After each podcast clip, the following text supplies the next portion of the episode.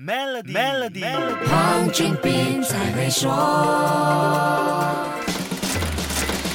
你好，我是黄俊斌。大家原本期盼疫情在二零二一年能够消退，经济在今年能够回暖，但万万没有想到，二零二一年的疫情却是更加棘手。所以，解决因为疫情而继续发酵的社会经济问题，还是倾向于刺激经济复苏，就成了新一年预算案的关注点。资深经济学家白文春认为，二零二二年财政预算案比较倾向于解决疫情引发的社会经济问题，明年的主要措施还是着重在推动国内的消费，里头有许多措施。都是偏向帮助国民渡过难关。与此同时，明年庞大的发展开支预算还是有助于刺激经济，特别是建筑业。在发展开支方面呢，政府也提高了它的拨款。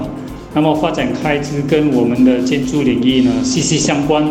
啊，有了这一笔提高的拨款呢，就能够刺激国内的这个建筑领域，那么使到经济呢更进一步的加速复苏。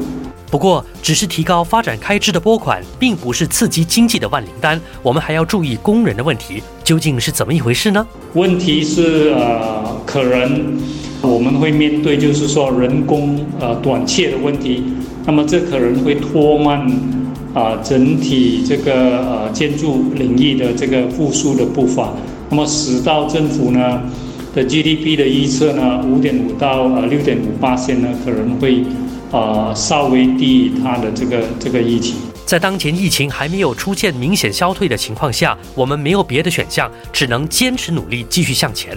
在处理疫情造成的社会经济问题的同时，刺激经济复苏的工作也不能松懈。严守防疫 SOP，避免疫情再度恶化，绝对是我们能够做的最直接贡献。好，先说到这里，更多财经话题，守住下星期一，Melody 黄俊斌才会说。黄俊斌才会说。